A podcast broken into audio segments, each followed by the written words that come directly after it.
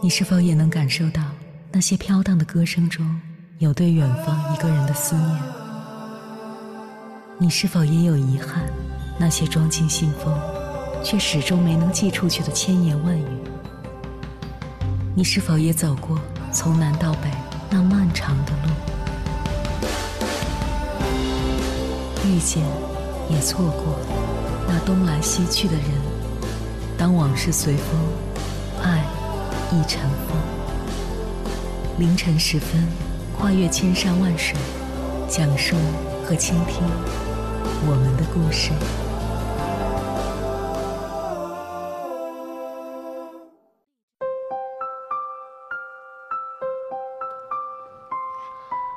欢迎回来，各位夜行者，这里是正在直播的中国交通广播，千山万水只为你，深夜不孤单。我是迎波，绰号鸭先生。我要以黑夜为翅膀，带你在电波中自在飞翔。据权威数据显示，截止到二零二零年十二月三十一日，我国二零二零年出生并已经进行过户籍登记的新生儿共一千零三点五万。二零一九年出生人口为一千四百六十五万人，也就是说，我国的生育率呈下降趋势。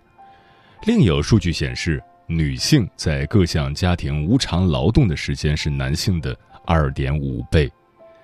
这一组组数据的背后隐藏的真相是，千千万万的职业女性在平衡工作与生活上，相较于男性承担着更大的压力。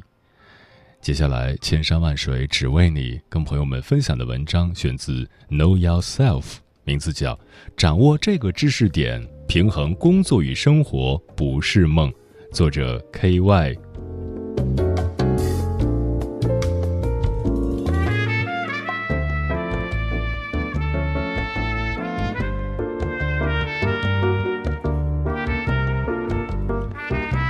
最近和朋友吃饭，她刚刚做了妈妈，此前一直是工作中的部门负责人，雷厉风行。她跟我说，做妈妈这件事对她来说真的太难了。他想要用项目管理的方式管理家人和阿姨，把养育婴儿作为一个项目来开展，而这一点很难真正实现，因为帮助他带孩子的家人并不认为这种方式是对的。此外，他说自己一直是一个很注重逻辑和客观的人，很难找到作为母亲的那种温柔的状态。他对于自己能否能成为好母亲充满了怀疑。甚至觉得自己有些产后抑郁了。和他聊完之后，我发现这是很多女性的困境。现在大部分女性都是职场女性，工作束缚家庭，例如没时间找对象；家庭又反过来束缚工作，例如生了孩子，工作顾不上。她们的生活中充满了限制，不自由，也没什么希望感。这让我想跟大家聊聊，面对多元角色和多线程任务，我们能如何以更成熟、更灵活的方式适应和应对，不被自我限制。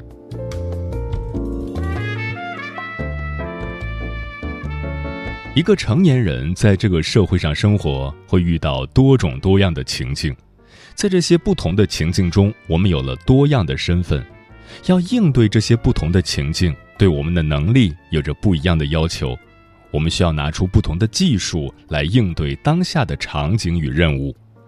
这种复合的角色要求和多样的场景，会给一些人造成心理上强烈的负担，令他们感受到压力和负面情绪。但这种多元的角色和场景是必然存在于每个人的生活中的。比如说，我们曾经是学生，后来走入社会。适应职场与适应校园就是截然不同的任务场景。我们会发现，在这样的任务场景切换中，有一部分人适应起来似乎不太困难，他们很快就能够得心应手；而另外一些人却会感受到强烈的不适，这就是适应力不足的表现。而适应能力在当下这个多变的社会是一种重要的竞争力。适应能力并非是一成不变的，通过调整我们关于自我的看法，就能够得到改善。很少有人意识到，每个人的自我都不是一个单一的自我，而是由多个不同的自我集合在一起形成的一组自我。就像后现代主义心理学家 Hermans 将自我比作心智的社会，他认为，像社会有很多不同的人组成一样，自我也是由不同的自我状态组成的复杂系统。而如果我们能够梳理清楚这一系统，就能够根据不同的情境，把更适合这个情境的自我调出来。这就是为什么有些人在多重角色、多样任务中游刃有余，而有些人则会感到困难重重、压力巨大。如果能够多培养、储备一些多样的自我，就能更加自如地应付多样场景。但如果我们认定自己是某种固定的样子，我们会在面对角色切换和任务改变时倍感压力。我们会认为。这是不适合自己的，这是自己无法胜任的，或者表现出对过往的过分留恋。心理学家赫尔曼斯还提出，自我状态就像拼图的碎片，当你站在不同的碎片上，你会感到自己有不同的身份，从不同的视角看问题，做出不一样的行为。而由这些碎片拼成的一整张拼图，才是你的完整自我。尤其对于现代的女性而言，大部分女性都身兼多重角色，作为妻子、母亲、女儿、职场女性等等。回到文首的粉丝发言来看，她对自身就有着一些固有的认知，因此，当她需要应付新的任务，她首先预测了自己无法应对的未来，这种预测会带来负面情绪。反而加大应付任务场景的困难。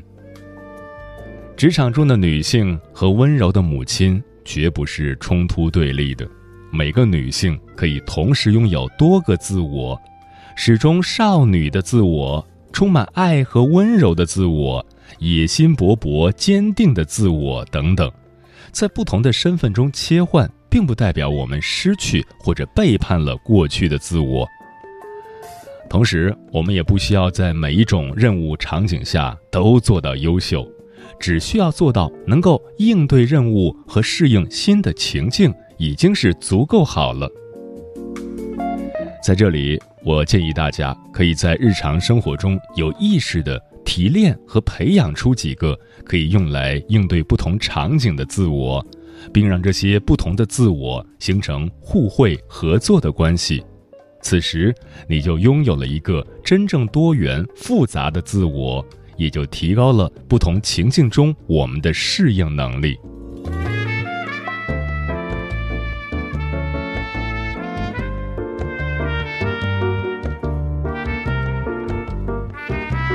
关于自我的第二个重要认知是，自我处于永恒变化中。在你之中的每一个不同的自我都处在发展中，他们始终可以变得更好。认识到自我本就是一个不断变化的过程，对我们至关重要。福柯指出，自我并不是一种心理学的实质，它不是一个本来就存在的东西，不是我们拨开重重迷雾就能看到真面目的某种实质。自我不是别的什么。它就是和自己的关系，自我是一种关系，它不是一种实在，也没有什么内部结构而言，并不是在一开始就被给予给人的东西。自我是一种和一套关系。福柯认为，自我是一个过程，同时也是那个过程的结果。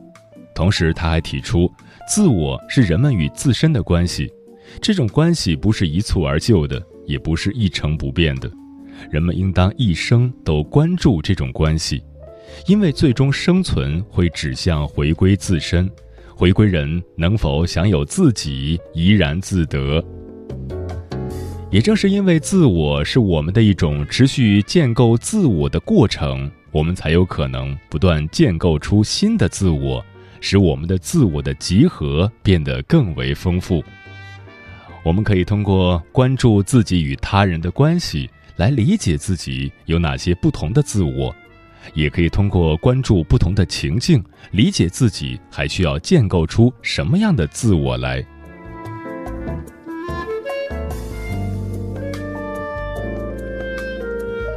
与多元自我相对应的是多重生活面相。健康的生活应当是多重角色相对均衡的。你的生活并不只属于事业中的你，也不只属于家庭中的你。你需要为你多元的自我创造他们出现的机会。多重生活面相指的是你的自我价值感有多重来源。我因为工作而有价值感。我因为家庭而有价值感，我因为爱好而有价值感等等。显然，那些有着更为丰富的人生面相的人，会更容易平复自己的焦虑感，因为如果在其中某个面相上遭遇了挫折，我们只会损失一部分的自我价值感，仍然有其他几个面相为我们提供着对于自己价值的肯定。用大白话来说，就是。这就像是把我们的个人价值不放在同一个篮子里。丰富的人生面相和多元自我之间存在相辅相成的关系，不同的生活面相需要由不同的自我来打开，而不同的自我又会根据不同的生活面相成长发展。你所尝试的生活越多样，你把越多的人事拥抱到自我的身份认同中。你的自我价值的大厦，就如同有越多的支柱支撑，越不容易一息间彻底崩塌。因此，不给自己提前设限，大胆尝试，才能够给自己找到更多的价值支柱。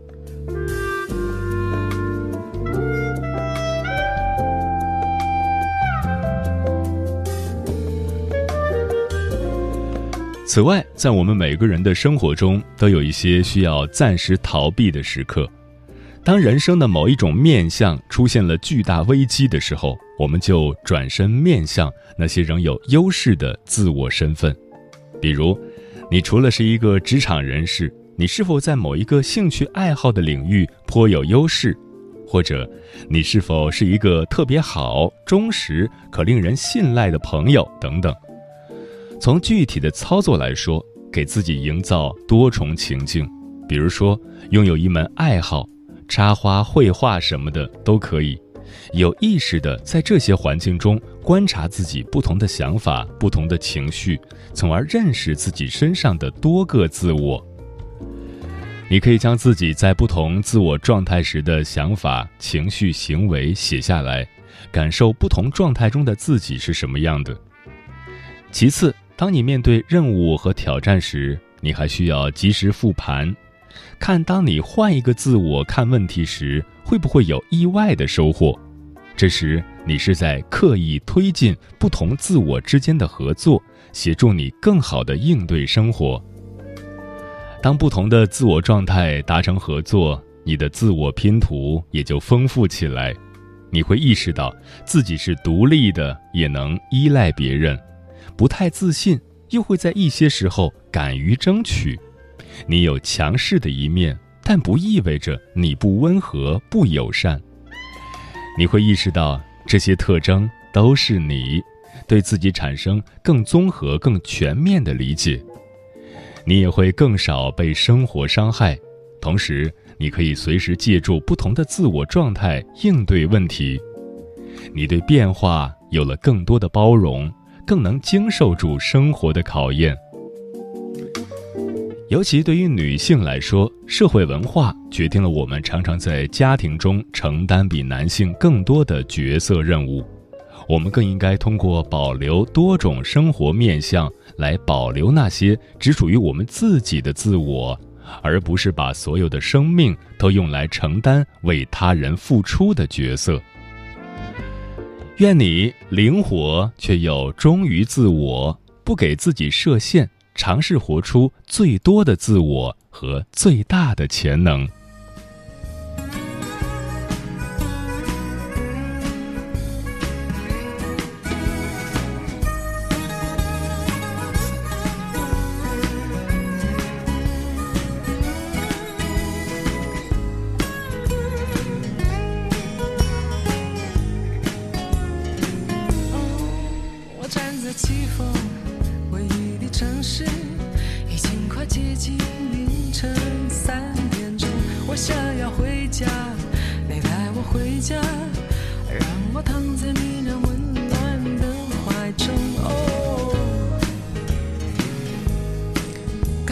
生活已无影无踪，忙碌的工作累得我已不想说，如何能要求，能要求什么？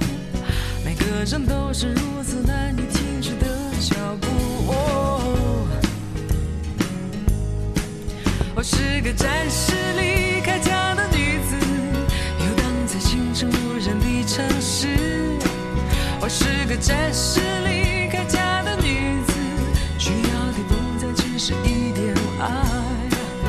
是个暂时离开家的女子，游荡在清晨无人的城市。我是个暂时离开家的女子，需要的不再只是一点爱。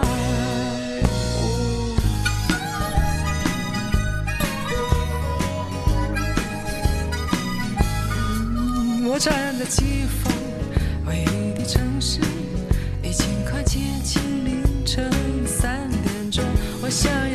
家，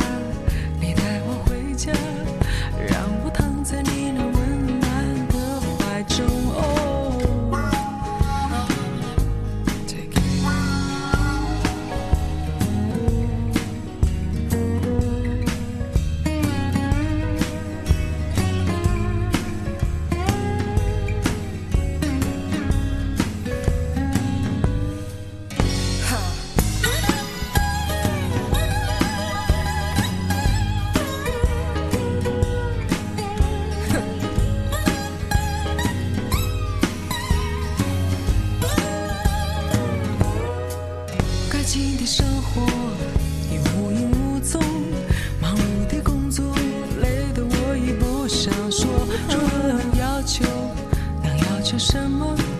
每个人都是如此难以停止的脚步。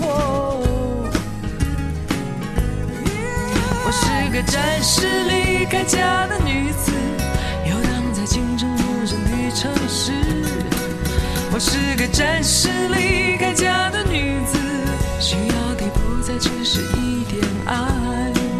我是个暂时离开家的女子，游荡在清晨无人的城市。我是个暂时离开家的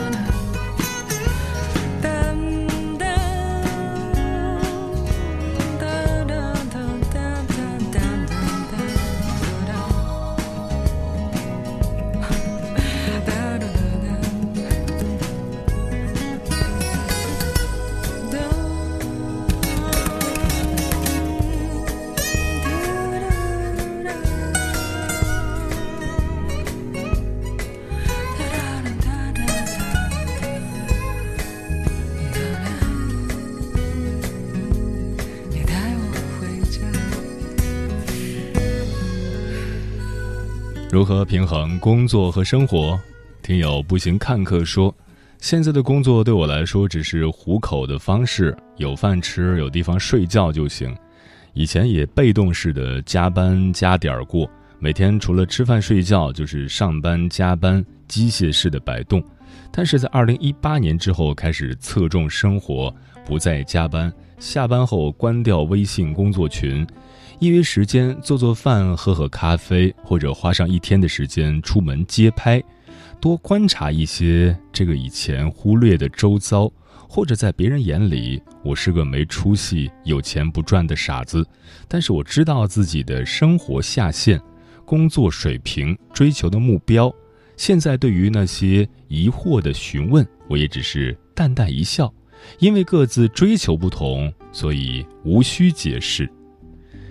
逆光飞翔说：“我认为工作包含在生活中，是生活的组成部分。我们以怎样的心态和方式对待工作，决定了我们的生活质量。在我们没有底气和实力辞掉一份令自己厌倦的工作时，那么不妨调整心态去面对。”少些抱怨，去积蓄力量，为自己心仪的工作做铺垫，或者降低欲望。毕竟钱和闲对于绝大部分的人来说是很难兼得的。少些抱怨，多些行动力。我们工作不仅仅是为了解决温饱，也是为了生活的更有价值。彼岸生肖起说，工作生活大多是很难完全分开的。有工作才有生活，但是有生活的时候又得顾着工作，因为你根本不知道，在你想要享受生活时，工作会给你带来怎样的突发状况。那种下了班就可以完全不顾工作的工作，是多少人向往的呀？胡椒萝卜说：“从小就喜欢教师这个职业，长大后实现了自己的梦想。这个职业虽然平凡而琐碎。”我脸上却永远挂着晨曦般的笑容，虽然每天早出晚归，但在宁静淡泊又硕果累累的世界，令人心生幸福。在幸福的烛光里，我遇见了更好的自己。猫头鹰便是说，像扫雷游戏一样，不能一扫一大片或者引爆一大片，但是需要的是逐一破解，循序渐进。很多时候我们会感觉烦，但是可以在短期逼迫自己迅速结束债务，提升生活质量，是对未来美好生活的直接套现。利布拉萨说：“今天终于辞职了，每天宿舍、食堂、车间三点一线。”从吃过早饭就赶到车间打卡，七点四十分流水线不知疲倦地转动起来。中午十二点吃饭，十三点二十分开始上班，下午十七点三十分吃饭，十八点二十分到二十一点四十分才下班。每天十几个小时的强度，为了工作而工作，一点脾气都没有，所以提包走人。专吃彩霞的鸟儿说：“自从有了微信，发现自己的生活就是在工作，不管是休息日还是工作日，都需要回复客户的消息。有时候晚上十一二点还在接单与客户对稿子，也常常为了赶时间，午饭都没吃。工作生活真的太难平衡了。特殊的工作性质决定了自己的日常生活，需要我们自己去适应，放松心态，认真对待工作和生活就好。”嗯是选择生活还是选择工作？这也许是很多人心中永恒的话题。不过，不管你是单独选择哪个选项，日后都会后悔，因为工作和生活都很重要。而且，并不是说当你舍弃了工作就能获得生活，反之亦然。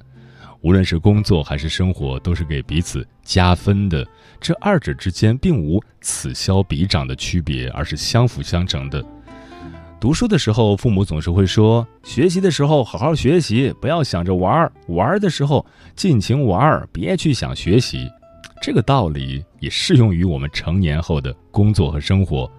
我们需要的是掌握自由切换工作和生活的能力。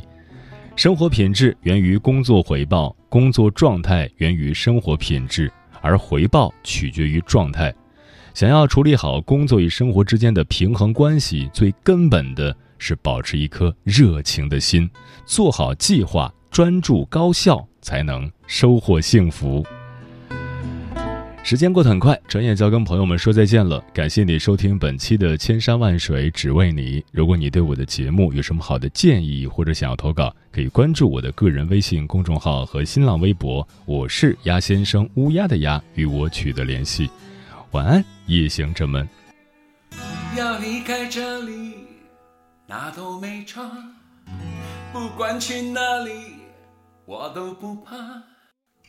就离开这里，浪迹天涯，人间蒸发吧。换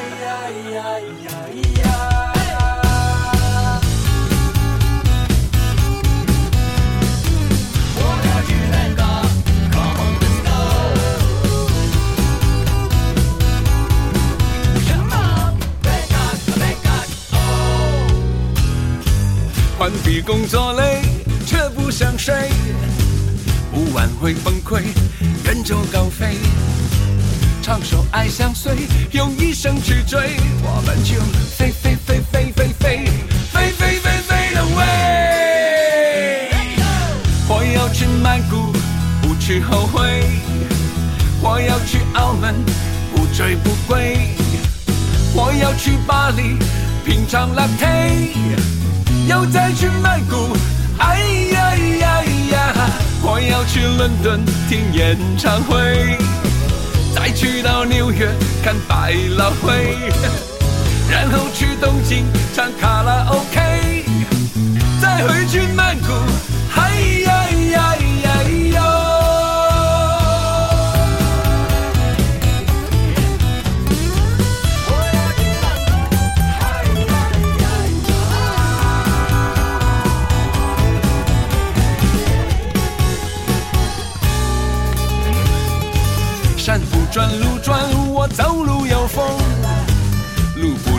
转，我无影无踪。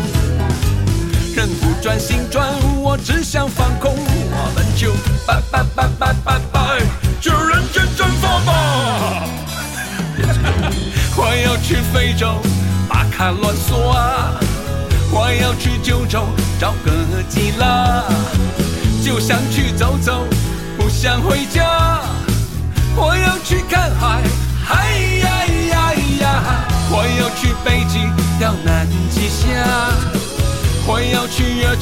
带嫦娥回家。我还没玩够，不想回家，再回去曼谷，嗨呀呀呀哟！就算再再多，工作也做不完，青春就快烧光。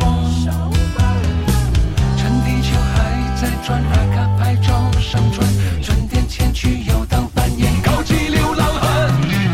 我要去唐朝找李白吵架，我要去太空把陨石当下。梦还没做够，还不想回家。我要去未来，一起走吧，然后去童年拥抱阿妈。再回到少年，亲亲阿花，四处去遨游，找不到家。